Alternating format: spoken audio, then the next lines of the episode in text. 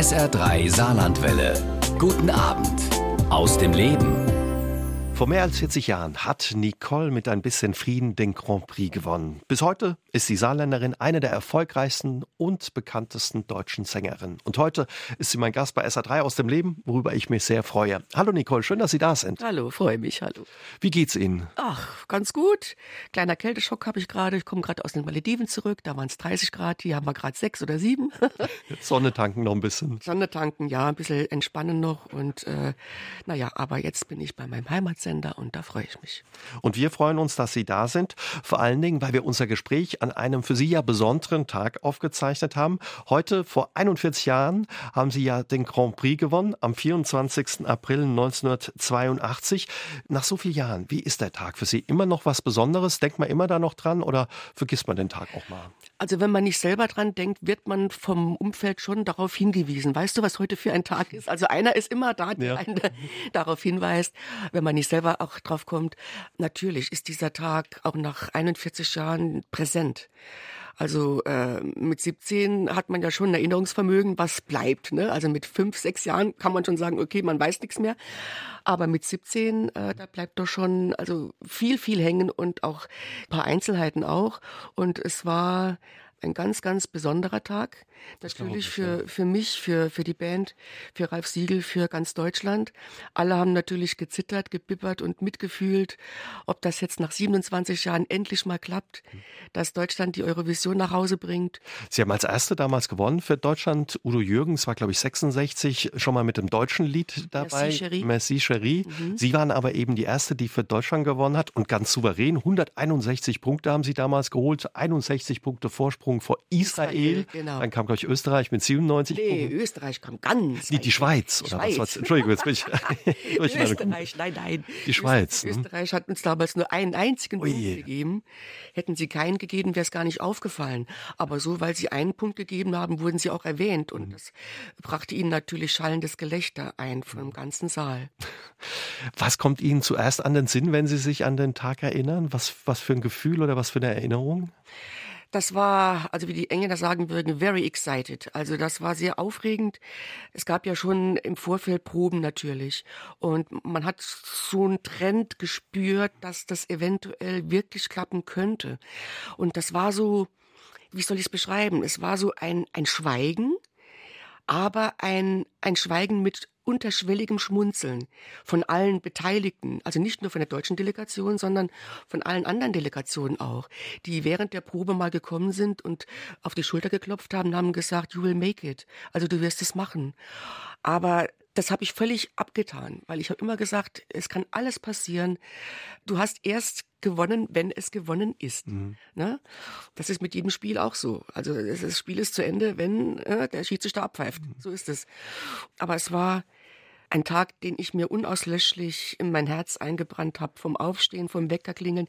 Meine Schwester war damals mit und meine Eltern und meine Schwester und ich teilten uns ein Zimmer, ein Doppelzimmer und das war irgendwie, ja, vom Aufstehen bis abends einfach nur irgendwie Spannung pur und aber unausgesprochen. Also meine Schwester hat auch nie gesagt, du machst das und du, es wurde nichts gesprochen. Es war einfach nur ein inneres Ahnen, ein Sie, positives Ahnen. Sie haben das mal so schön beschrieben. Bei den Proben haben Sie schon gemerkt, dass die Putzfrau aufgehört hat, da sauber zu machen und zugehört hat. Ja, ja. das war also für mich ein Zeichen. Also wann immer ich die Bühne betreten habe und äh, ein bisschen Frieden wurde angestimmt, dann haben die wirklich ihren, ihren, ihren Schrubber hingestellt, ihren Besen und haben sich so, so draufgestützt und haben so zugehört, fanden es alle toll, dann war es vorbei, diese drei Minuten, und dann haben die wieder weitergeputzt.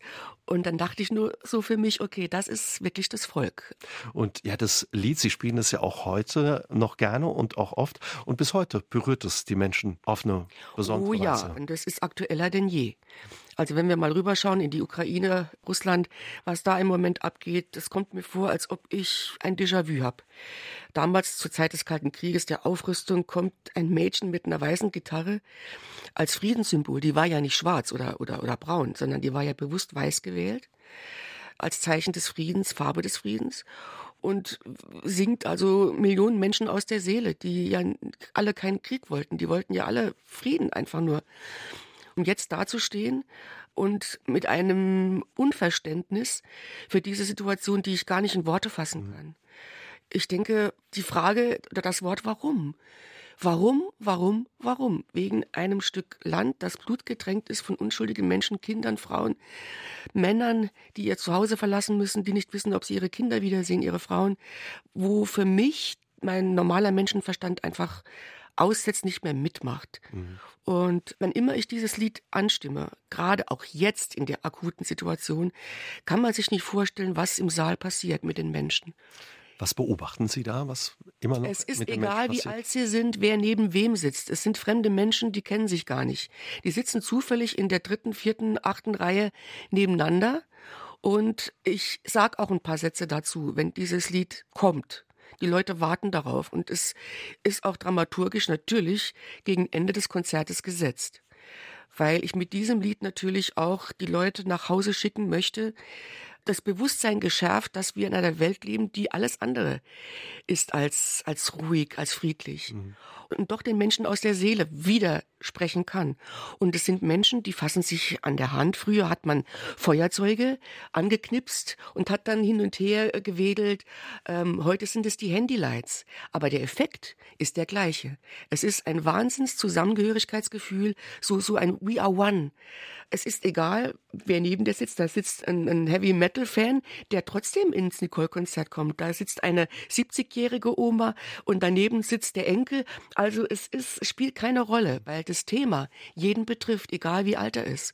Und das ist so schön zu sehen, wenn plötzlich ein, ein Lichtermeer auftaucht und du weißt, du wirst verstanden und alle hören so andächtig zu und manche drücken auch ein Tränchen weg. Und das ist so etwas, das sind so Momente, wenn du das schaffst, Menschen zum, zum Weinen zu bringen, zu einer solchen Emotion zu, in Anführungsstrichen zu zwingen, dann ist es ganz großes Kino. Ich höre raus, Sie sind dann auch noch sehr dankbar für dieses Lied. Absolut. Also wenn Leute sagen, kannst du dieses Lied noch hören oder singen, wie oft hast du es denn schon noch? Dann sage ich, Freunde, anscheinend nicht oft genug. Es wird immer Kriege geben und solange dies so ist, werde ich auch nicht müde, diese Friedensbotschaft weiter in die Welt hinauszutragen. Fakt. Sie waren damals ja auf Startplatz 18. Sie sind als letzter angetreten mit 17. Wie nervös waren Sie? Ach, komischerweise in dem Alter ist noch ein bisschen cooler. Ja, ist mir irgendwie cooler. Also ich habe mir die Zeit vertrieben. Man musste ja auch rechtzeitig da sein, vor Showbeginn natürlich. Es gab noch eine Generalprobe mittags. Mhm. Und ich habe dann in den Katakomben sozusagen, wo die Garderoben waren, äh, habe ich mir die Zeit vertrieben mit Kartenspielen. Also ich hatte einen Betreuer dabei, Alex Faupel, der war zuständig für drei Dinge, für meine Schuhe, für die Gitarre und das Plektrum. Also er war dafür verantwortlich. Also das musste einfach immer alles da parat sein. Und der war so mein Mädchen für alles, auch mit für mein leibliches Wohl zuständig. Den konnte ich überall hinschicken und sagen, Alex, ich hab Durst, ich hab Hunger oder irgendwie. Und dann haben wir Karten gespielt. Und während dem Kartenspielen habe ich so vor mich hingesummt und so auch vor mich hin gesungen in verschiedenen Sprachen. Ein bisschen Frieden, weil ich hatte dieses Lied im Vorfeld schon in mehreren Sprachen aufgenommen. Das heißt, egal wie es ausgegangen wäre, wir hätten dieses Lied sowieso in, in verschiedenen Sprachen, Sprachen veröffentlicht. Mhm. Also in, in, in Englisch, in, in, den englischsprachigen Ländern, Französisch, in französischsprachigen, in Belgien, Luxemburg, mhm. Frankreich oder in Holland zum Beispiel, konnte ich mich erinnern. Ich habe also auch schon ein sehr gutes Gedächtnis. Also wenn ich mal einen Text auswendig lerne, dann irgendwie kann man den auch nach 40 Jahren noch abrufen. Aber so war das ja auch noch ganz frisch, ein paar, paar Wochen her erst. Und ich habe dann so für, für Blödsinn einfach mal so Little Peace so angestimmt oder äh, La Paix sur Terre oder ein Beetje Frede. Alles, was mir so eingefallen ist, gerade was mir so, ja, und dann habe ich so gewechselt. Und dann guckte der Alex mich an und sagte, wow, das wäre ein Ding. Und ich wusste zuerst gar nicht, was er meint. Und dann dachte ich, ach, jetzt weiß ich's. Ah, okay, in Ordnung. Und dann war das Thema erledigt. Das wurde nie mehr angesprochen. Und zweieinhalb Stunden spielten wir noch Karten. Und dann wurden wir gerufen und ich bin also dann zur Bühne und habe dann meinen Auftritt gemacht. Und dann mussten wir nach meinem Auftritt in den Green Room und haben dann dort auf die Punkte ausgegangen, mhm. gewartet. Was haben Sie gespielt? Mau Mau oder, oder? Ja, wir haben Mau Mau gespielt und wir haben Nintendo gespielt. Es, hat, es gab damals ein erstes Nintendo-Spiel, das war ungefähr so etwas größer wie eine Scheckkarte. Und das war so elektronisch. Und da gab es mehrere Spiele, aber ein Spiel war, wo diese Menschen aus dem brennenden Hochhaus springen und du unten als Spieler musstest mit dem Sprungtuch die auffangen, die auffangen und dann in die, in die Sicherheit bringen. Ja, das hat beruhigt. Das offenbar. hat beruhigt und ich habe zu Alex gesagt, wenn ich heute den Rekord breche, gewinnen wir. Und haben sie gebrochen dann. Ja. Sie haben vorhin Ihre weiße Gitarre angesprochen, die ja nicht zufällig weiß war, sondern eben weiß, weil weiß auch die Farbe des Friedens ist. Viele haben noch das Bild von Ihrem Auftritt im Kopf. Sie mit diesem schönen äh, schwarzen Kleid, die Strasssteine, die da im Licht äh, gefunkelt haben. Die ganze Welt oder fast die ganze Welt hat zugeguckt. 700 Millionen saßen damals vorm Fernseher. Nimmt man das wahr oder schiebt man besser weg? Die nimmt man nicht wahr. Also für mich gab's nur rauf auf die Bühne. Ich bin ja barfuß zur Bühne gelaufen, weil, wie gesagt, Alex Vaupel ja meine Schuhe verwaltete. Das waren keine, keine Laufschuhe, sondern nur Sitzschuhe. Man konnte in diesen Stilettos nicht laufen. Also auch eine erprobte Frau, die also wirklich nur jeden Tag mit den Dingern rumläuft, äh, mit 17 sowieso nicht. Ich bin auf die Bühne. Man hat mir die Schuhe angezogen und ich habe zum Dirigenten geschaut, noch einmal, habe dem Norbert Daum noch einmal so zugewunken und dann ging's schon los. Mhm. Und dann hat man gar keine Zeit mehr. Und dann hat, konzentriert man sich und man denkt, du könntest ja jetzt eigentlich alles versauen. Irgendwie und dann bleibt Was haben alles. Sie gedacht? Ja. Ohne Quatsch. Es ist mir so auf dem Weg, auf dem Weg zur Bühne ging mir so viel durch den Kopf, weil ich habe gewusst, wenn ich das jetzt richtig mache, dann wird es wirklich zum ersten Mal funktionieren. Und dann dachte ich, willst du das überhaupt? Was meinst du, was jetzt, was dann los ist mit dir? Dann bist du nie mehr zu Hause. Deine Freunde hast du gesehen, Familie, dann bist du nur unterwegs und willst du das überhaupt? Alles ist doch so schön, wie es ist. Und so kreuzen sich die Gedanken und Ralf Siegel guckte mich an und sagte, warum guckst du denn so traurig? Und dann weiß ich noch, dass ich zu ihm gesagt habe, ich habe Angst, dass ich gewinne. Und dann sagt er, was? Angst? Da freut man sich doch. Das war halt Ralf Siegel. Und er saß am, ähm, er saß am, Piano. am Klavier. Ja, er saß am Klavier. Und als es dann soweit war, dann habe ich nur gedacht, okay, diese drei Minuten, die werden dein Leben jetzt verändern. Das weißt du. Aber du bist nicht so weit gegangen, um jetzt zu kneifen. Im Gegenteil.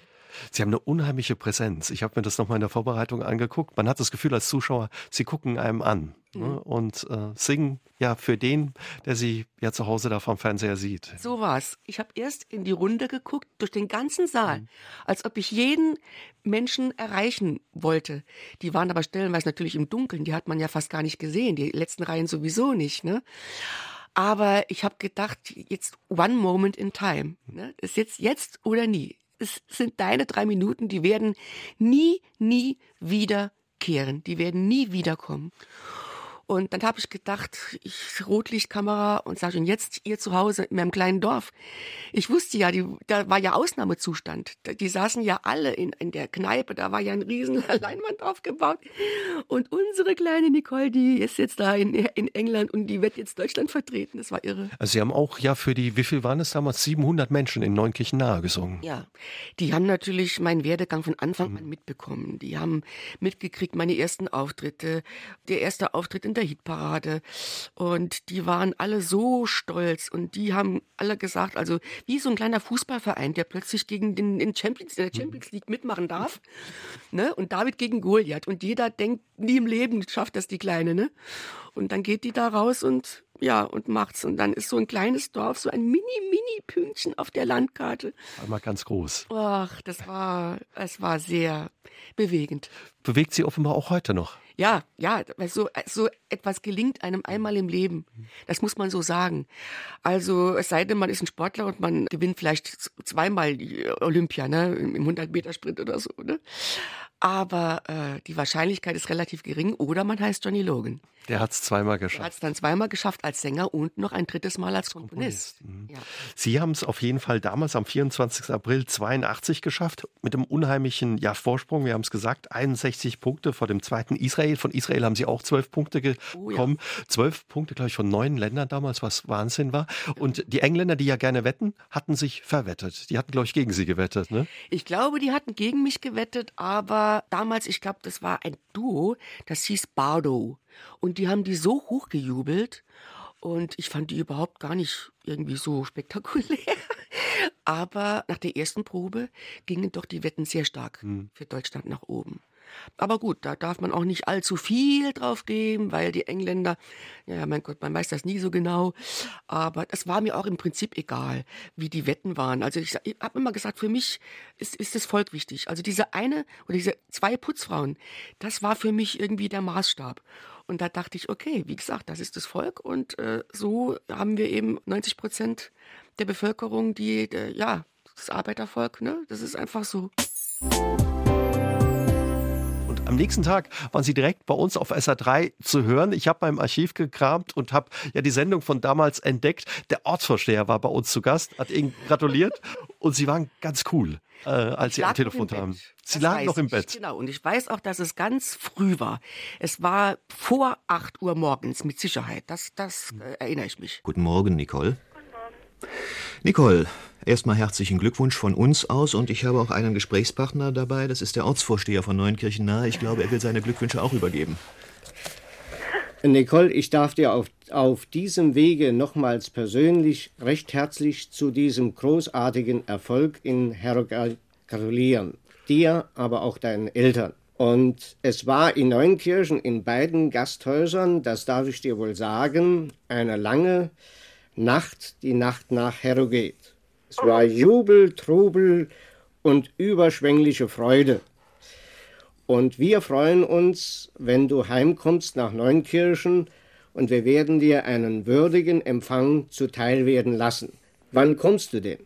Ähm, am Montagabend fliegen wir nach München und da ist ein Empfang und äh, da werden noch verschiedene Sachen gemacht. Und äh, aber am Dienstagabend werde ich voraussichtlich heimkommen. Nicole, wie war es denn eigentlich nach dem großen Sieg? Äh, was war denn eigentlich heute Nacht? Äh, sind Sie überhaupt ins Bett gekommen? Ja, ich liege jetzt äh, gerade im Bett. Wir sind äh, also heute Morgen ziemlich spät ähm, ins Bett gegangen. Äh, wir haben noch gefeiert. Ähm, aber gerade nach dem Sieg, als die Sendung also vorbei war, waren Tausende von Fotografen da. Jeder wollte ähm, bessere Bilder haben als der andere. Jeder wollte seine eigenen Bilder haben. Und es wollte und wollte nicht enden mit Interviews und äh, Fotos und, äh, und so weiter. Wir sind dann erst äh, zwei Stunden danach aus dem Center rausgekommen, waren zu einem Empfang in der Royal Hall. Da waren also alle Interpreten versammelt und äh, es war äh, Jubel, Trubel, Heiterkeit. Äh, wir sind nicht lange geblieben, sondern ins Hotel gegangen, in unser Hotel und haben dann dort noch äh, ein bisschen gefeiert. Und ein bisschen hat sich dann äh, hinausgezogen bis heute Morgen um halb vier. Sie haben, erzählen Sie, die ganze Nacht durchgefeiert. Wie war es? Was ist danach passiert, als Sie den Sieg in der Tasche hatten? Ja, wir gingen ja dann äh, nochmal zur Bühne, um äh, den Siegersong nochmal zu performen. Und ich habe mich dann komischerweise nochmal an unser Kartenspiel erinnert mit Alex Faupel und habe gedacht, na ja, jetzt hast du es geschafft, jetzt könntest du eigentlich mal Danke sagen an ganz Europa, indem du in den verschiedenen Sprachen singst. Und das war so einfach so ein, ja, so eine Idee, einfach so, so spontan. Gag, spontan. Und ich wusste also auch nicht bis zum ersten Refrain, ob ich es mache oder nicht. Das war mit diesem, wie das berühmte Gänseblümchen. Also mache ich's, mache ich nicht, mache ich's, mache ich nicht. Und dann mache ich's. Und dann habe ich's gemacht, nicht wissend, welche Welle ich da losgetreten habe. Mhm. Und da war natürlich, es war unglaublich, weil die Musiker wussten natürlich gar nicht, dass jetzt plötzlich Englisch gesungen wird und dann Französisch und dann Holländisch, weil die singen alle Deutsch weiter. Die haben es echt nicht gewusst. Und auch Ralf Siegel hat es nicht gewusst. Wenn man sich das Video anschaut, dann sieht man, wie er plötzlich so zuckt Zug. Mhm. und dann plötzlich so in sich hineinlächelt und denkt, dieses Luder. Ne? Und, ähm, und das mit 17. Ja, genau. Ja, ich, ob ich mich das heute getraut hätte, äh, mhm. wage ich zu bezweifeln. Mhm. Aber danach war natürlich, ich erinnere mich an dieses Foto, was jemand gemacht hat. Wir hatten einen Fotografen mit, der stieg auf die Leiter. Da gab es eine Leiter im Backstage-Bereich auf der Bühne. Die hat er sich geschnappt und hat sich hinter uns, also auf diese Leiter gestellt und hat mit seinem Fotoapparat diese Meute von Fotografen geknipst, früher haben wir gesagt geknipst, fotografiert und dieses Bild, also die haben sich, die haben sich verhauen, die haben sich die Fotoapparate auf den Kopf geschlagen, weil jeder das beste Bild vorne haben wollte. Es war irre. Ich habe nur gedacht, um Gottes Willen, was geht hier ab, ne? Und ja, und dann gab es einen After-Show-Empfang Und da war für die Siegerdelegation kein Platz. Alle haben sich aufs Buffet gestürzt, alle anderen nur, und die Sieger, die kamen natürlich etwas später, mhm. weil die natürlich äh, äh, fotografiert worden sind auf der Bühne. Da war ja ein, ein, ein Tohuwabu und Interview und Schalten nach zu Hause. Bayerischer Rundfunk hat eine Live-Schalte gemacht. Und insofern war es klar, dass wir auch verspätet erst zu diesem Empfang kommen würden. Und da war schon alles abgegrast. Das Buffet schon leer. Das Buffet war leer. Und äh, Ralf hat dann die ganze Delegation ins Hotel eingeladen, hat dann dort die Küche nochmal aufgemacht und ja, da ist dann gefeiert ist, dann, ist gefeiert worden. Sodass ja wir sie damals eben morgens noch im Bett erreicht haben, von wo sie aus mit dem Telefon Interviews es gegeben gab haben. nicht viel Schlaf. Der Ortsvorsteher, man merkt ihm den Stolz an. Sie haben ja schon gesagt, daheim in Neunkirchen nahe wurde wahrscheinlich im, im Gemeindehaus oder wo im Gemeindezentrum. In der Wirtschaft. In der Wirtschaft mhm. äh, war die Leinwand aufgestellt, wie Sie gesagt haben. Die haben mitgefeiert. Was auch witzig war, es gab ja damals auch einen Vorentscheid in München im März, am 20. März, den Sie auch gewonnen hatten. Und damals sind schon auch ganz viele zu Ihnen nach Hause gekommen. Da habe ich noch so einen Schnipsel entdeckt von Ihrer Oma Maria damals, Ja. die erzählte, Mensch, auf einmal standen da ein paar hundert Leute. Da habe ich einfach mal eine Kiste Bier und eine Flasche Schnaps aus dem Keller Das war hochgeholt. die Oma, jawohl. Die hat, die war auch wahnsinnig stolz. Ja. Und ja, die war, die war richtig cool. Also die Oma, die ist auch dann äh, nach München geflogen zum Fernsehen zu Na sowas und hat äh, also auch, als ich von Harrogate in München gelandet bin, da war sie zugeschaltet mit Thomas Gottschalk und äh, da hat sie auch äh, performt da im Studio. Also das war, Oma war, war eine coole Socke. Hm, Das hört man auch raus. Ich dachte auch, das ist so, das ist so richtig So typisch. Saarland, Ja. herzlich. Mensch, jetzt seid ihr da. Ich guck mal, was Voll wir machen können. Bier, jawohl. Kasche Bier. Für Sie war damals der Sieg beim Grand Prix mit ein bisschen Frieden der Start ja zu einer langen und erfolgreichen Karriere, die bis heute andauert. Sie waren damals 17, als Sie ja den Grand Prix geholt haben. Was ist dann über Sie alles hereingeprasselt? Auf einmal kannte Sie ganz Deutschland, man man kann schon fast sagen ganz Europa und auch ja viele in der Welt. Ja. Also ich kann mich erinnern, dass ich sechs Wochen lang überhaupt nicht in der Schule war. Ich war ja damals in der 11. Klasse Oberstufe am Gymnasium in Birkenfeld und war also da sechs Wochen beurlaubt. Sehe mich in der Cessna Richtung Amsterdam zur Fernsehsendung mit äh, Schulaufgaben auf dem Klappbrett, Berlin, Hitparade, auch Aufgaben ins Hotel Schweizer Hof damals noch, getelext. Früher gab es ja noch Telex, um Gottes Willen. Das war so wie, wie ein Fax dann, oder? Das ist der Vorgänger vom Der Fax. Vorgänger sogar Der Vorgänger vom Fax. Da können die jungen Leute gar nicht mehr mitreden. Also der Vorläufer war dann wahrscheinlich ein Telegramm. Mhm. dann gab es das Telefax und das konnte man so auf Speckpapier ist das dann ausgedruckt Mhm. worden. Also das war so auf der Rolle und dann hat man so ge- getelext und dann kam also dieses aus dieser aus diesem Gerät als von der Rolle konnte man rausziehen und dann war das so so naja so komische Druckerschwärze drauf und egal, aber da standen die Aufgaben drauf. Mhm. Mathe, alles, was alles, was Englisch, meine. Mitschüler mir genau dann äh, nachgetelext haben und ich habe dann in den Garderoben meine Aufgaben nachgemacht, weil ich wollte unbedingt meine Schule zu Ende machen. Das Abitur viele haben auch. Mhm. gesagt, ja, viele haben gesagt, brauchst du nicht, jetzt hast du den großen Erfolg und Schule behindert dich nur, Mhm. du musst jetzt reisen in der ganzen Welt und ich habe immer gesagt, nein. Ich habe etwas angefangen und ich möchte dieses Stück Papier in der Hand haben, wo drauf steht allgemeine Hochschulreife dann kann passieren, was will. Man weiß ja nie. Ne? Es gibt so diese One-Hit-Wonder oder so irgendwas. Ne? Und ich war immer so ein bisschen, nee, also ich möchte schon gerne. Und wenn du das so in der, in der Sicherheit hast, so in der, in der Hinterhand, wo du sagen kannst, okay, es kann passieren, was will. Ich kann mit 30, 40 noch immer noch studieren, egal irgendwas. Du hast etwas. Aber Respekt, dass Sie ja in diesem Trubel und mit diesem Erfolg gesagt haben, nee, ich hock mich hin und mache meine Mathehausaufgaben. Richtig. Und das war schlimm genug. Das glaube ich. Wie haben Ihre Mitschüler damals überhaupt auf Sie ja reagiert? Und äh, in der Schule, wahrscheinlich stand auch der ein oder andere Reporter mal vor der Schule oder ein Kamerateam.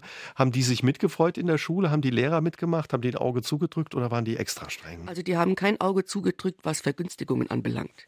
Da habe ich auch darauf bestanden, dass ich das in keinster Weise mochte. Also äh, es sollte nie irgendjemand sagen können, ein Mitschüler oder irgendjemand, die ist jetzt bevorzugt, die hat jetzt eine Begünstigung, was die Note anbelangt, die war ja nicht da und deswegen kriegt die jetzt so einen Bonus. Nein. Da habe ich darauf bestanden, dass das mitnichten der Fall mhm. sein soll. Und das war auch so. Ich hab, bin wirklich durch die harte Schule gegangen. Ich habe alles nachholen müssen.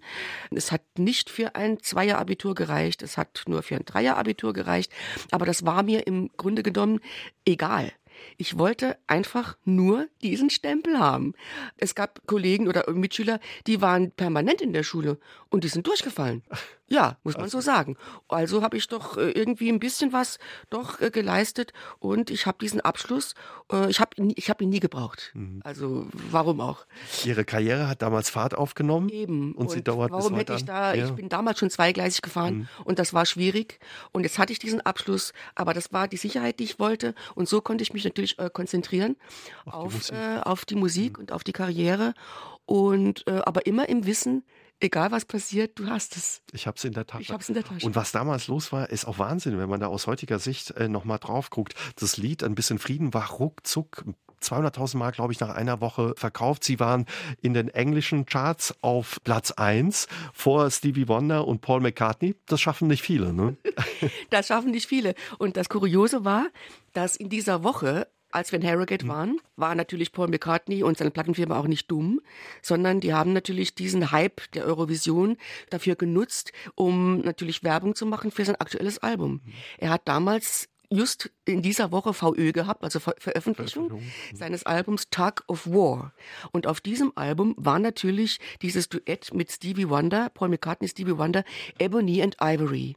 Und es gab während in dieser innerhalb dieser Woche an einem Abend gab es eine Präsentation von diesem Album. Alle Delegationen waren eingeladen und es wurde das Album vorgestellt und beim Rausgehen durfte jeder eine Musikkassette des Albums mitnehmen. Die hat man uns dann geschenkt beim Rausgehen. Und ich habe diese ganze Woche mit meinem Walkman, das gab es ja damals auch noch, Walkman, hab dann dieses Album gehört, rauf und runter. Ich liebte dieses Album, ich liebte diesen Song, Ebony and Ivory gerade so schön, weil eben auch diese Situation schwarz und weiß, wie auf der die Tastatur auf dem Klavier, die leben doch auch zusammen. Live together in perfect harmony. Die weißen Tasten können nicht ohne die schwarzen und umgekehrt. Und so soll es auch bei den Menschen sein. Die weiße Bevölkerung soll mit der schwarzen Bevölkerung zusammenleben. Und das war eben auch das Thema, was mich auch immer so beschäftigt hat. Also äh, Frieden zusammenleben und auch hier schwarz und weiß zusammen und so. Und das war also mein Lieblingslied. Und wer hätte damals gedacht, dass eine Woche später A Little Piece auf eins ist und Ebony and Ivory auf, auf Platz zwei. Wahnsinn. Das war, es ist unglaublich. das glaube ich. Und dann bin ich ja eingeladen worden, auch äh, äh Top of the Pops. Kultsendung, Musiksendung. Kultsendung, ja. Und, äh, äh, und wenn ich was mache, mache ich es auch richtig. Es wurde auch dann die 500. Nummer eins. Also nicht die 499. oder die 501. erste, sondern es war die 500. Nummer eins in der Geschichte der British Charts. Und da gab es nochmal einen extra Award. Da war damals so dabei Adam and the Ants, da war Sting dabei, wow. da war Yazoo, Boy George, Do you really want to hurt me? Oder hier gesagt Sting und so, mhm. Alison Moyer.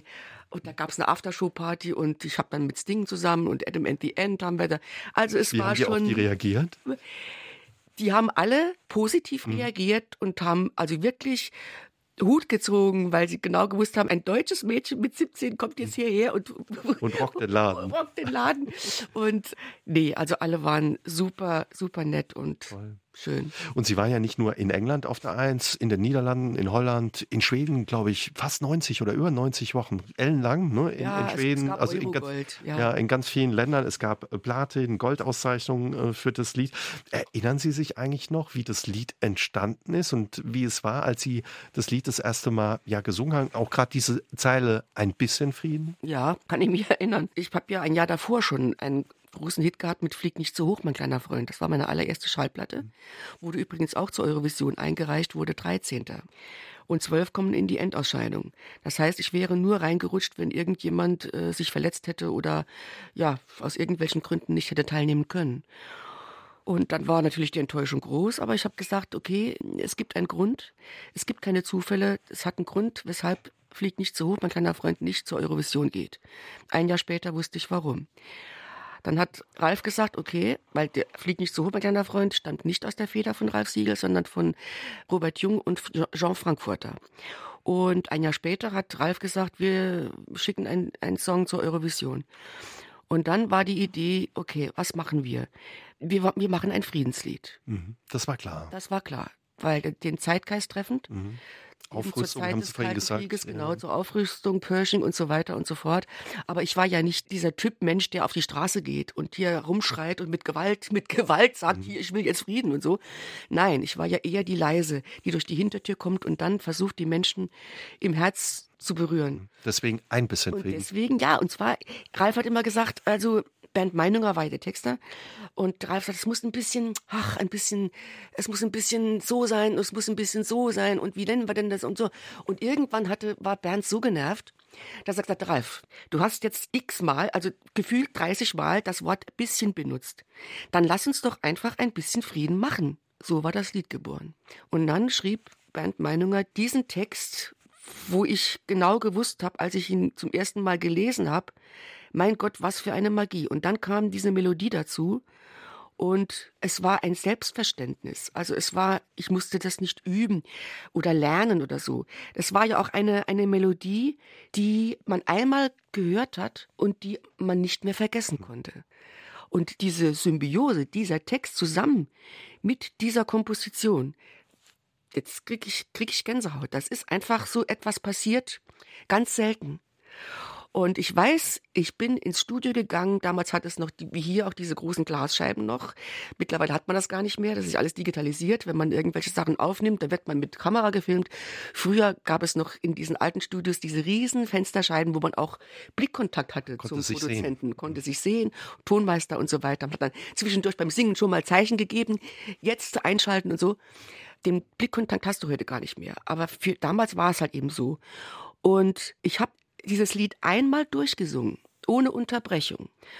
Und ich sehe durch die Scheibe, und Conny Jahn war damals unser Tonmeister.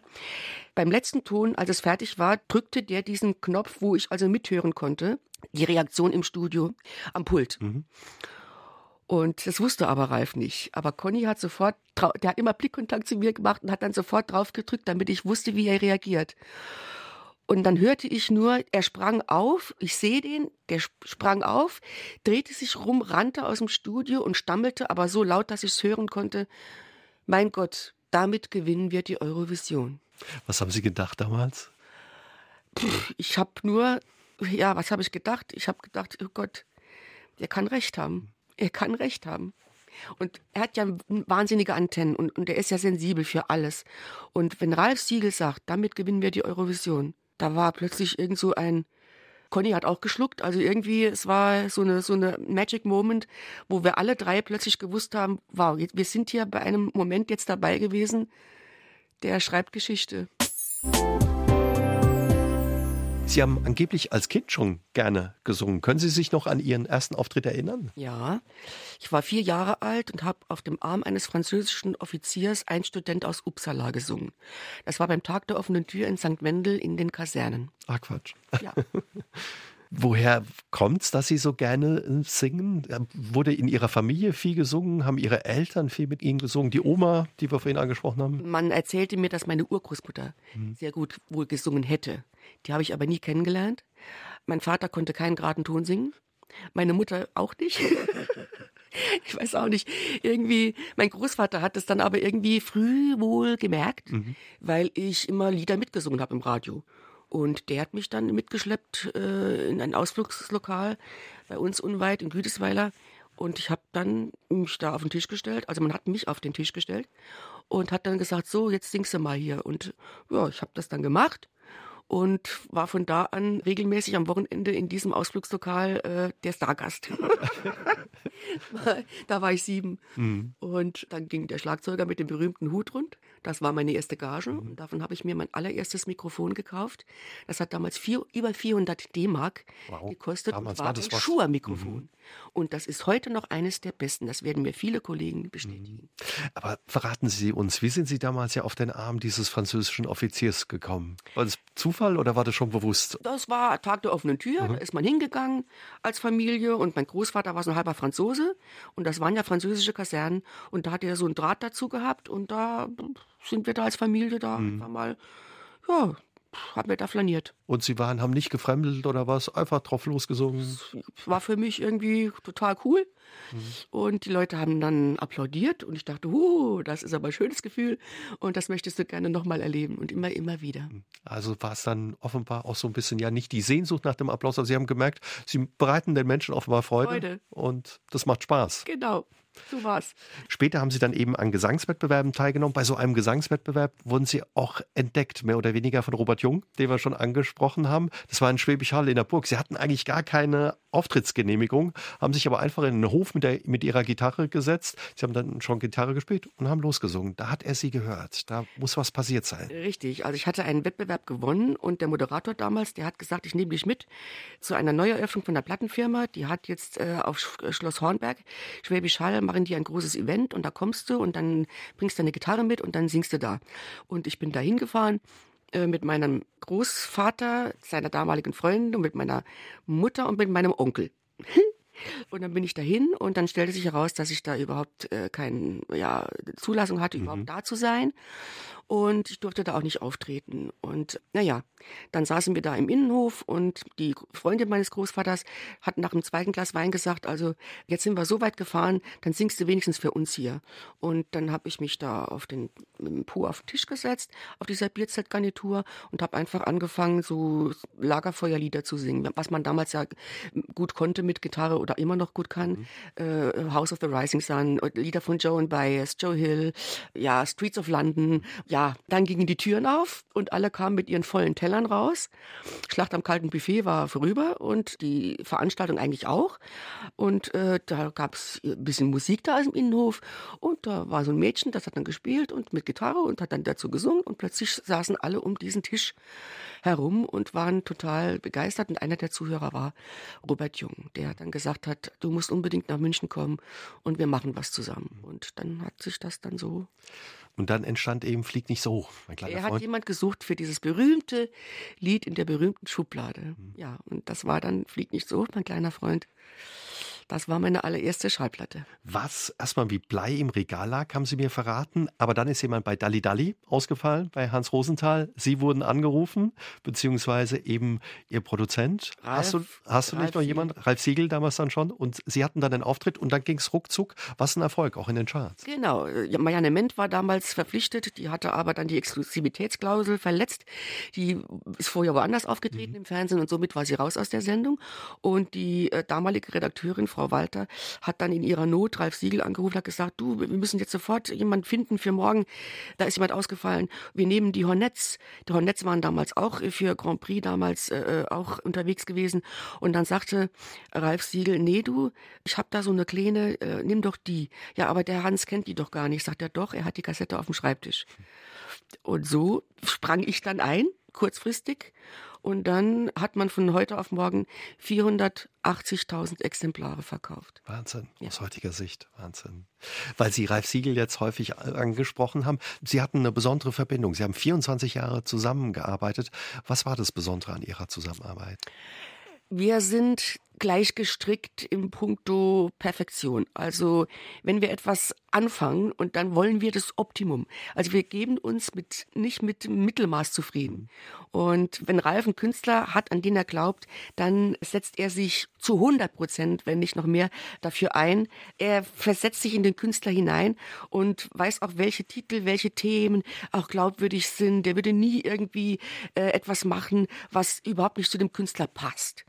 Und er hat mir auch nie irgendwas versucht aufzuzwingen. Hätte auch nicht funktioniert. Das hat er gleich gemerkt. Da ist eine 16-Jährige damals, als ich angefangen habe, 17-Jährige, die weiß genau, was sie will. Die lässt sich von mir nichts sagen. Und es hätte auch nicht funktioniert. Aber wir hatten auch nie großartige Streitpunkte, weil wir wirklich, wirklich äh, in die gleiche Richtung die Chemie hat haben. Gestimmt. Die Chemie hat gestimmt. Und ich meine, nicht umsonst gewinnt man 17 Mal die Hitparade mit seinen Kompositionen mit seinen Titeln und auch mit dem Text natürlich von Bernd. Sonst hätte das nicht so funktionieren können. Sie haben gesagt, er ist wie Sie ein Perfektionist und beim Grand Prix damals in England hat er auch nichts im Zufall überlassen. Nein. Das ging ja schon los mit dem Kleid, es ging los mit, äh, mit der Gitarre, dass sie eben weiß war. Und eben keine andere Farbe. Und das Kleid damals war nicht ein Kleid von der Stange, sondern es war ganz bewusst genäht worden von einer Herrenschneiderin, die hatte einen Modesalon, Gisela hieß der. Und die hat auch ganz viel damals für Katja Epstein geschneidert. Mhm. Also auf Maß. Und Ralf hatte gesagt, das Kleid muss schwarz sein.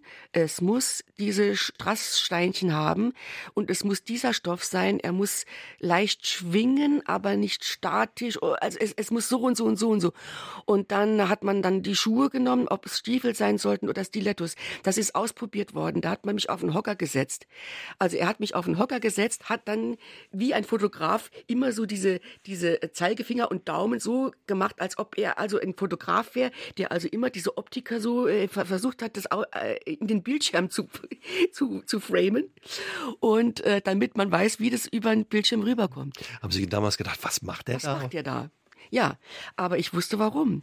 Weil die Dekoration beim Bayerischen Rundfunk in Unterföhring bei der deutschen Endausscheidung war eben genauso wie mein Kleid. Mhm. Wenn man sich die Dekoration, also das Bühnenbild anschaut beim Bayerischen Rundfunk, dann sieht man, dass dieser Hintergrund mit meinem Kleid zerschmilzt. Das heißt, die Aufmerksamkeit lag in keinster Weise auf den Klamotten, auf dem Kleid, sondern nur auf dem Gesicht. Also nichts, was ablenken sollte von der Botschaft, von diesem Gesicht, von diesem Mädchen, also von mir halt. Und das war so genial durchdacht, wo ich dachte, guck mal hier. Also andere haben rote Kleider angehabt oder, oder blau oder bunt. Gottlieb Wendehals damals war dabei, der hatte das Huhn wieder unterm Arm. Also es war irgendwie alles so grell. Und bei mir war eigentlich alles ruhig. Die ganze Bühne war ruhig. Es gab nur dieses Gesicht und diese Gitarre und diese Botschaft. Und das war kein Zufall. Haben Sie heute eigentlich noch Kontakt? Oh ja, wir sind stark vernetzt, also wir schicken WhatsApp hin und her. Ich bin noch die Patentante seiner jüngsten Tochter Alana. Und äh, jetzt auch noch in Kontakt, er hat ja ein, ein Musical, was er jetzt in, in Füssen wieder präsentiert, ein bisschen Frieden. Und ich kenne es nicht, ich bin eingeladen, ich werde auch dann zur Premiere dann äh, nach Füssen reisen und äh, mir das dann so angucken. Wahrscheinlich für Sie auch was Besonderes. Ne? Er hatte gesagt, ohne dich würde es dieses Musical nicht geben. Sie haben die Hitparade angesprochen, die war wichtig für Ihre Karriere. Sie sind bis heute Rekordgewinnerin bei der ZDF-Hitparade. 17 Mal haben Sie gewonnen. Nehmen Sie uns mal mit in dieses Studio damals in Berlin. Wie, wie war es da vor der Kamera zu stehen, zu singen? Wie roch's da? Wie fühlte sich das an? Also als ich zum ersten Mal dieses Studio betrat, dachte ich, um Gottes Willen, wo bist du hier hingeraten? Das sieht ja am Fernsehen immer alles so schön aus und so Glamour, Glitzer, Scheinwerfer und groß. Und als ich da reinkam, dachte ich, mein Gott, das ist ja kaum größer wie ein Wohnzimmer. Es war ganz komisch. Also ich hatte es mir ganz anders vorgestellt. Aber man sieht, dass sobald der Schalter umgelegt wird, die Lichter angehen, du in eine andere Welt eintauchst. Und mein allererster Auftritt fliegt nicht zu hoch, mein kleiner Freund damals. Da hat man mich auf die Treppe gesetzt und ich hatte meine braune Gitarre dabei, da gab es noch keine weiße. Und äh, Dieter Thomas Heck hat mich da angesagt und da ist also zum ersten Mal ein Traum wahr geworden, weil ich als Kind immer nach dem Bade-Hitparade samstags ich aus der Badewanne raus auf den Sessel und habe mir die Hitparade angeguckt, habe immer gedacht, wow, da willst du mal hin. Und dann war ich plötzlich da. Und Dieter Thomas Heck mit seiner Stimme, mit seiner sonoren Stimme, hat mich dann angekündigt, flieg nicht so, mein kleiner Freund. Und dieses Gesicht sollten Sie sich merken. Und es war, es war genial. Und äh, ich habe dann auch mit Flieg nicht so, mein kleiner Freund, die Parade gewonnen. Ja. Also, Sie wollten offenbar immer gewinnen. Sie sind sehr ehrgeizig. Der letzte Moderator der ZDF-Hitparade, Uwe Hübner, hat Sie auch immer Rotlichtfuchs genannt. Also es ist ja wie, ja, wenn du als ein, ein Tennisspieler, der geht auch auf den Platz und, und, sagt, okay, mir reicht jetzt der zweite. Nein, wenn du auf den Platz gehst, du willst natürlich, du willst gewinnen. Das ist doch das Ziel. Sonst brauchst du ja gar nicht mitzumachen. Mhm. Und wenn jemand sagt, dabei sein ist alles, dann muss ich sagen, nein, dabei sein ist nicht alles. Dabei sein ist gar nichts. Und Sie wussten immer, in welche Kamera Sie gucken immer mussten. komischerweise und der damals der unser Regisseur Thomas Rogge, der kam immer hinterher und sagte mir, du bist echt unglaublich. Wieso weißt du, wann ich umschneide? Dann sage ich, na ja, weil ich mitdenke. Und wenn ich ja einen Vers habe, wo es um die Vermittlung einer Botschaft geht, also wo, wo die Leute ja mir zuhören wollen, da kann ich doch keine Totale machen, keine weit weg. Du musst doch dann wirklich ganz nah auf Gesicht, weil ich den Text ja in Anführungsstriche verkaufe. Für mich war das aber nie ein Verkaufen, sondern für mich war das einfach ganz normal. Und ich habe genau gewusst, wenn der Refrain kommt, dann ist doch ganz klar, dass du umschneidest. Ja, aber die anderen wissen das nicht. Und dann sage ich, ja, ja, aber ich, was soll ich sagen? Ich habe es einfach, ich fühle es und so ist das eigentlich immer gelaufen. Und der musste immer schon lachen, wenn ich dann angetreten bin. Und dann sagte er, okay, dieses Mal kriege ich dich. Und so war das immer so ein kleiner Wettbewerb zwischen uns. Und ich habe ihn aber jedes Mal wieder ausgetrickst.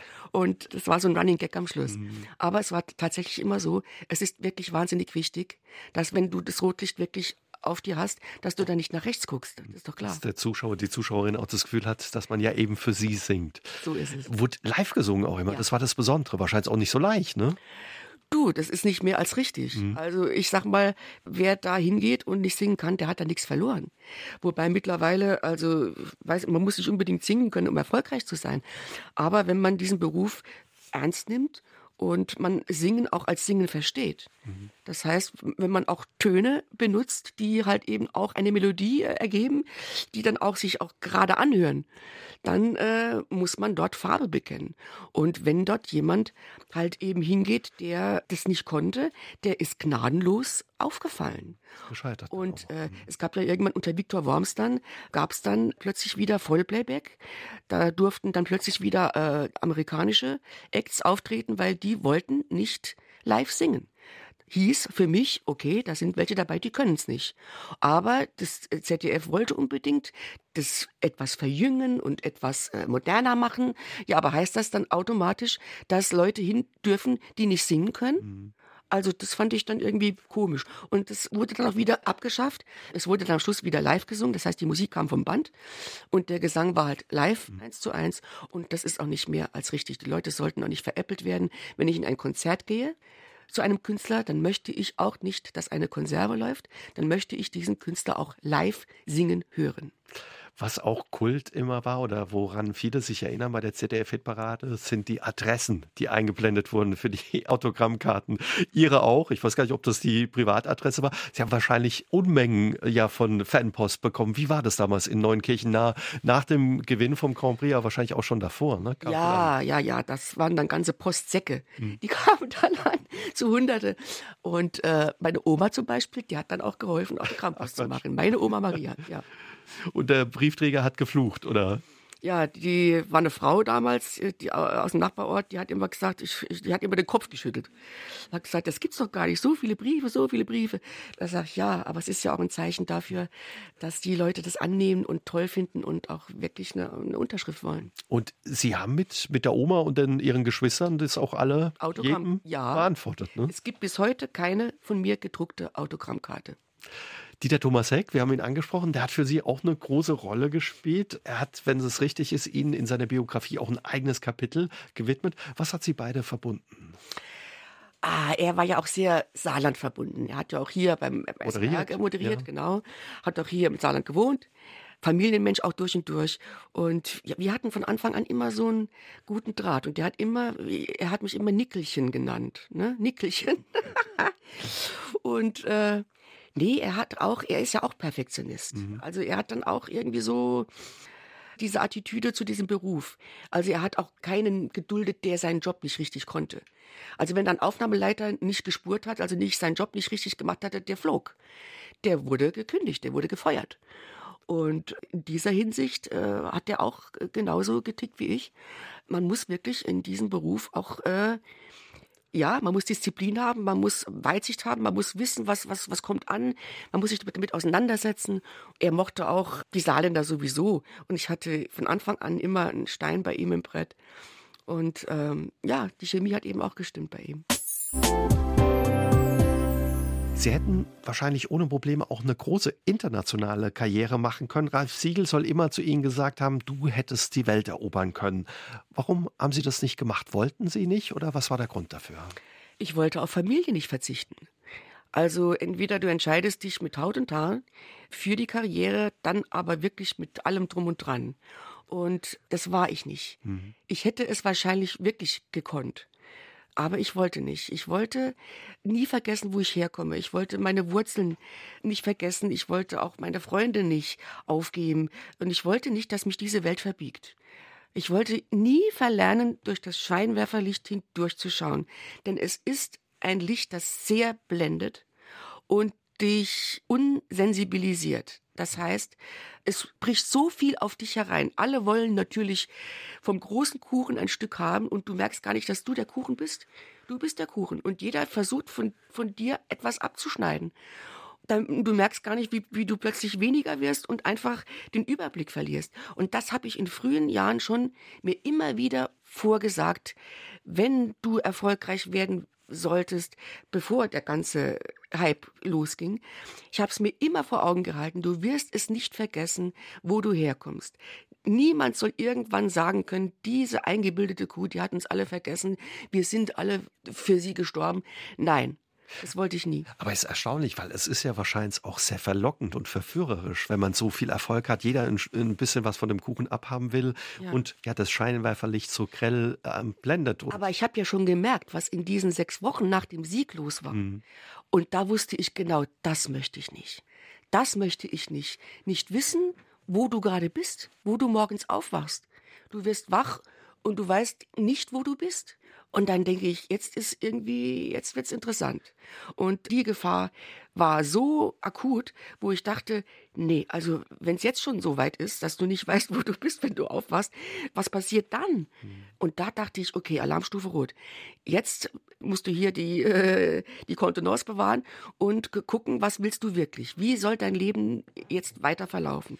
Und da wusste ich, nein, ich möchte meine Familie um mich haben und ich möchte aus einer gewissen Distanz alles beobachten können und trotzdem diesen Beruf machen können. Das war natürlich ein Spagat. Wahnsinn, als 17-Jährige schon so reflektiert und auch reif zu sein. Ist das mit ein Grund, warum Sie auch immer im Saarland geblieben sind, bis heute in Neunkirchen nahe leben, dem ja. Saarland treu geblieben? Ja, die Saarländer sind doch heimatverbunden. Und äh, die, wenn die auch mal weggehen, aber die kommen immer wieder zurück. Und ich habe ja damals auch dann ein Lied geschrieben, das heißt, Saarbrücken ist nicht weit. Hm. Und das ist so mein Tagesablauf vom Klingel des Weckers ab in die große weite Welt. Ja, das ist für mich Ensheim. Da bin ich in den Flieger gestiegen, dann bin ich in München ausgestiegen, in Hamburg, in Berlin, war also überall in den Medienstädten, konnte also trotzdem meinen Beruf ausüben, war aber auch genauso schnell wieder im Flieger und bin wieder in, in Ensheim gelandet. Und da, es gibt in der Zeile, wenn der Hallberg ruft, dann bin ich bald daheim. Mhm. Und das ist immer so ein Zeichen, wo ich denke, hey, Saarbrücken ist doch gar nicht weit.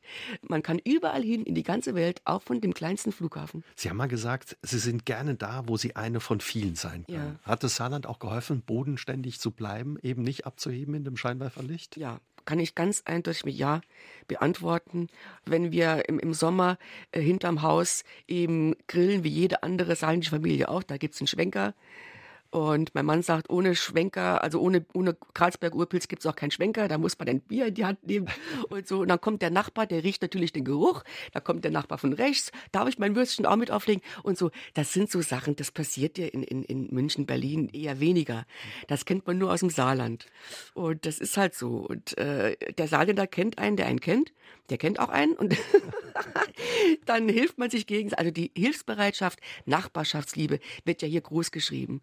Und das hätte ich, glaube ich, sehr, sehr vermisst. Und wenn Nicole schwenkt, kann es auch schon mal sein, dass Johnny Logan dabei ist und mitschwenkt. So passiert, ja, mehrmals. ja. ja, ganz lieber, ganz, ganz lieber mit einer der nettesten Kollegen die ich kennengelernt habe, auch Chris Thompson oder Heinz-Rudolf Kunze, das sind so, so Menschen, ja, da geht mir das Herz auf, weil, ja, weil sie einfach menschlich, herzlich und auch noch beseelt sind in ihrem Können ja, da muss ich wirklich sagen, okay, Chapeau. Und mit allen drei haben Sie auch Duette gesungen? Ja, sehr gerne. Und Johnny Logan ist natürlich, uns verbindet natürlich die Eurovision, ist klar. Und äh, äh, Heinz Rudolf kenne ich seit 40 Jahren. Sie haben eine besondere Beziehung auch. Ja, ja, er hat immer gesagt, also er hat sich immer eine kleine Schwester gewünscht und ich bin seine kleine Schwester und er ist mein großer Bruder. Ja, schon. schon seit 40 Jahren. Mhm. Und Chris Thompson war natürlich auch was ganz Besonderes, weil ich mit ihm halt eben Don't Let the Sun Go Down on Me singen durfte. Mhm. Auch eine tolle Stimme, also Manfred Mann's Earth Band Mitglied gewesen und das hat sehr, sehr viel Spaß gemacht, auch mal wieder in einer anderen Sprache zu singen. Ich lasse mir da immer gerne alle Türen und Toren offen. Johnny Logan ist zweimal angetreten beim Grand Prix, hat zweimal gewonnen, dann später auch als Komponist, haben Sie uns vorhin erzählt. Bei Ihnen gab es doch bestimmt auch Anfragen, ob Sie nochmal antreten. Mehrmals. Aber warum haben Sie es nicht gemacht? Ich habe immer gesagt, Leute, es gibt Magic Moments, die kann man nicht toppen, die, das geht nicht. Und ein bisschen Frieden ist so ein Lied. Es ist ein Jahrhundertlied. Es hätte, glaube ich, auch mit niemandem anderen funktioniert. Ich glaube, wenn dieses Lied ein Mann gesungen hätte, mit Mitte 30, ich sage einfach mal, es hätte nicht funktioniert. Mhm. Es hat einfach alles, alles gepasst. Das ist so, ja, wie Whitney Houston damals gesungen hat bei der Olympiade. Give me one moment in time. Das kannst du nicht wiederholen. Ich würde mich demontieren. Das ist so ein spezielles Lied gewesen. Ich kann mich ja nicht verbessern. Also wenn ich zweite oder dritte geworden wäre, hätte ich ja noch irgendwo einen Anreiz. Aber das ist so einzigartig gewesen, das kann man, ich hätte es entzaubert. Bei Ihnen zu Hause in Neunkirchen nahe im Keller gibt es ein kleines Studio angeblich, an den Wänden viele Fotos eben aus Ihrer langen Karriere. So ein bisschen was, haben Sie mal gesagt, wie ein kleines Nicole-Museum. Nehmen Sie uns mal mit, was für Momente hängen da an der Wand? Schnappschüsse von verschiedenen Fernsehsendungen mit verschiedenen Kollegen, angefangen von äh, auch aus Politik, äh, egal ob das Helmut Kohl ist, Genscher, Hella von Sinnen, Karel Gott, Roland Kaiser, Patrick Swayze, alles Menschen, die mir begegnet sind im Laufe dieser 41, 42 Jahre, wo ich gerne dann mal so durch die heiligen Hallen schreite. Machen Sie auch? Ja, wenn ich Muße habe, und ich bin nicht der Typ, der irgendwelche Sachen so einmottet äh, im Keller oder auf dem Speicher, sondern wann immer ich Lust habe, gehe ich da in dieses Zimmer und gehe da so rund und schaue mir so diese vielen Fotos an, aber auch die, diese Auszeichnungen, diese äh, Platin, Silber, Goldenen, auch diese elf Stimmgabeln oder die zwei, zwei goldenen Europas, zwei Löwen, Ehrenlöwe, RTL, egal. Es ist oh, die Hitparadensiege, die ganzen äh, äh, äh, Pokale, mhm. wo ich dann denke, das war da und da war da, ach, und das war doch da noch, ach, war das ein schöner Abend und so. Und das finde ich doch toll, wenn man da so reingehen kann und denken kann, okay, es war nicht alles ganz schlecht, was du geleistet hast. Im Gegenteil, da kannst du stolz drauf sein. Und äh, wann immer ich möchte, gehe ich da rein und klopfe mir so für mich selber auf die Schulter und denke, Mädel, das war schon schön, was du da in diesen vielen Jahren geleistet hast. Toll, Sie haben auch immer Ihre Karriere mitgesteuert, haben Ihre Texte mitgeschrieben und auch komponiert. Sie haben in der Münchner Philharmonie gespielt, aber auf kleinen Bühnen gestanden, in Kirchen gespielt, auf großen Bühnen. Und was so besonders an Ihnen auch ist, Ihre Musik passt nicht in eine Schublade. Sie haben mal gesagt, Sie haben immer aufgepasst, dass da ein Finger von Ihnen noch zwischen der Schublade ist. Wie ist Ihnen das gelungen? War wahrscheinlich auch nicht einfach, ne? Na, zwischen all den großen und starken Männern ja, in der Branche. Aber weil ich bin, wie ich ich bin. Das war ich von Anfang an. Und meine allererste Schallplatte, Fliegt nicht zu hoch, mein kleiner Freund, das war ja ein Chanson eigentlich. Das war ja eigentlich kein Schlager, sondern das war ein Lied mit, mit nur fünf Instrumenten. Das war ja Bass, Schlagzeug, Gitarre, Mundharmonika und da war ja sonst mhm. nichts. Ne? Und ich habe immer versucht, mich nie kategorisieren zu lassen. Ich habe auch Titel gemacht, ein Album gemacht, damals Abracadabra. Das war eines der schwierigsten Alben überhaupt. Das ist am wenigsten verkauft worden. Alle haben gesagt, es ist zu schwierig, die Texte sind zu schwierig, können wir nicht spielen, das ist zu anspruchsvoll. Äh, da ging es auch um, um äh, Drogenmissbrauch. Da wollte ich die Welt retten, damals schon. Also nicht Tim Bensko, erst vor ein paar Jahren. Das wollte ich schon in den frühen 90ern dein Freund der Dealer, da, da ging es eben eben um, um Prostitution oder spuckt die Tränen aus, da ging es um eine Frau, die zu Hause misshandelt, äh, geschlagen Häusliche wird. Gewalt, ja. Häusliche Gewalt mhm. oder äh, bist du so oder so oder andersrum, Intoleranz Homosexuellen gegenüber. Das waren ja alles Themen, die im Schlagerbereich überhaupt nichts zu suchen hatten. Aber ich habe gesagt, okay, dann spiel's eben nicht. Aber für mich ist es, wichtig. ist es ganz wichtig. Mhm. Und wenn eine Frau beim Konzert an die Bühne kommt, mit Tränen in den Augen und guckt mich an und flüstert nur Danke für dieses Lied, wenn ich singe, spuckt die Tränen aus, dann weiß ich, dass diese Frau zu Hause durch die Hölle geht. Und allein das war es mir wert, eben zu sagen, Leute, das Leben ist nicht immer schön. Es ist manchmal schrecklich und gemein. Und das muss auch in meiner Musik einen Platz haben. Wie entstehen Ihre Lieder? Angeblich schreiben Sie gerne abends. Müssen wir uns das dann so vorstellen? Nicole zu Hause in Neunkirchen die Gitarre auf dem Schoß und fängt an einfach mal. Nein, mal keine Gitarre auf dem Schoß. Ich habe eine Komposition. Es gibt ein Thema, die ich, äh, was ich vorgebe, was der Komponist dann in Noten fasst. Und dann hat man die Zeile, worum es geht in dem Song, und dann lege ich los. Das kann manchmal eine Sache sein von ein, zwei Stunden. Dann steht ein Text. Manchmal sitze ich tagelang. Es ist wie ein, wie ein Autor, der am Buch manchmal den Lauf hat und manchmal nicht weiterkommt, mhm. bis ein nächster Input kommt. Und dann läuft's wieder und dann ist es einfach schön, wenn man das dann auch dann äh, im Studio einsingen kann und man das Ergebnis dann hört von dem, was man sich Wochen vorher ausgedacht hat. Das macht einen schon ein bisschen stolz. Das glaube ich, ja. Und Sie haben, kann man sagen, ein Stück weit Ihre Leidenschaft, Ihr Hobby zum Beruf gemacht. Ja, es gibt nicht viele, die das können. Da bin ich sehr beseelt und sehr, sehr dankbar dafür, dass ich das auch konnte, weil ich wäre keine Büromaus geworden. Das hätte nicht zu mir gepasst. Gab es einen Plan B? Das Abitur war in der Tasche, wenn es schiefgegangen wäre. Aber wenn es nicht geklappt hätte, was hätten Sie gerne gemacht? Grundschullehrerin. Ui. Dafür hätten meine mathematischen Kenntnisse noch ausgereicht. Im Dezember 2020 haben Sie eine Krebsdiagnose bekommen, mehr durch Zufall. Sie haben bis dahin immer gesund gelebt. Sie treiben viel Sport, essen seit vielen Jahrzehnten, seit über 35 Jahren kein Zucker, kaum Fett. Wie schwierig war es, ja, die Diagnose damals anzunehmen und mit der Frage klarzukommen, die man sich wahrscheinlich stellt, warum ich? Ja, genau, das macht wahrscheinlich ja. jeder. Es war ja damals äh, Corona-Zeit und wir wollten eigentlich nach Kapstadt fliegen und äh, irgendwie hat mir jemand von da oben Steine in den Weg gelegt. Also äh, die Flüge äh, haben dann nicht stattgefunden. Durch Corona wurde das gecancelt und dann war das und dann war das Hotel nicht und dann so. Also ich war irgendwann so genervt, dass ich gesagt habe, okay, dann verschieben wir jetzt diese Afrika-Reise. Ich habe jetzt keinen Bock mehr. Es passt irgendwie alles nicht zusammen. Irgendjemand will verhindern, dass wir dahin mhm. Und dann bin ich halt, hat man die ganzen Arzttermine wahrgenommen, die man immer so vor sich herschiebt. Und dann, ja, bin ich dann halt zur äh, Frauenärztin gegangen und die hat das dann festgestellt im Dezember. Und dann denkt man natürlich, okay, wieso ich? Äh, das passt überhaupt nicht zu mir. Aber dann muss man sich dem stellen und halt gucken, ja, wie man damit umgeht. Und es gibt ja nur ein, eine, nein, es gibt zwei Möglichkeiten. Es gibt, äh, ich sag mal, einen Punkt Null und es gibt auf der Skala, kann man nach links oder nach rechts. In der Mitte gibt es nichts. Und ich bin ein Kämpfer immer gewesen, Skorpion, und ich habe direkt gesagt, okay, nein, du äh, wirst es annehmen und du wirst kämpfen und das wird dann wird gut werden. Ich habe also immer daran geglaubt, dass das auch gut werden wird. Ich bin ein sehr gläubiger Mensch und habe auch daraus sehr viel Kraft schöpfen mhm. können. Und ich meine, ich bin ja kein Einzelfall. Jährlich erkranken 57.000 Frauen an Brustkrebs, das ist ja fast ein ganzes Stadion voll. Das muss man sich mal klar machen im Jahr. Zahl, ja. Das ist unglaublich viel. Und äh, ich bin halt kein Einzelschicksal. Man muss sich der Krankheit stellen, es bleibt einem nichts anderes übrig. Und hilft ja nichts. Ja, man hilft nicht. Und nach vorne schauen, eine andere Möglichkeit gab es für mich nicht. Sie haben das auch mal geschrieben auf Ihrem Instagram-Account, dass Sie kein Mitleid wollten.